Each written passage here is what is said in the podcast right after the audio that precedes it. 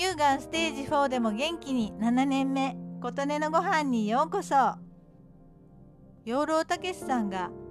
1人当たりの GDP が高くなると自殺が増えるという統計結果をグラフで説明してくださっている動画を見ました。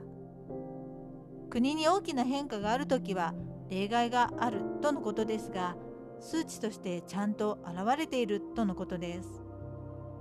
できるだけ景気は良くしないでみんな貧乏であれば自殺する人は少なくなるというようなことをおっしゃっていて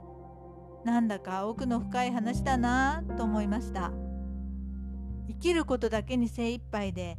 目の前のことをただただ一生懸命行って日々過ごす人ばかりだと人は自殺しようなんて考えないってことですよね。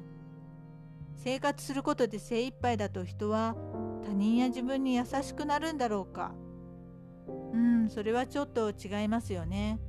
戦時中とかドラマとかでしか見たことありませんが体罰とか目を覆いたくなるようなことたくさんあったようですし自分で自分を責めるという思考がなくなるのかな。人と自分を比べたり人からの自分への評価を気にしたりそういう余裕がないということでしょうか。そういうことの方が実際の例えば食べるもののない苦しみとか暴力を振るわれることでの苦痛とかより辛いということなのかな。ちょっと壮大すぎて考えがまとまりませんがこの事実を知ることでそれを自分で理解しようとすることで見えてくることってたくさんあるように思いました。必死になって成長し続けることが幸せとは限らないとか貧しいことの中に人間の生きる力が強まる何かがあるとか。今自殺しようと思っている方がいたらこの話って何かをつかむきっかけになるんじゃないか。とか。表現力がなさすぎて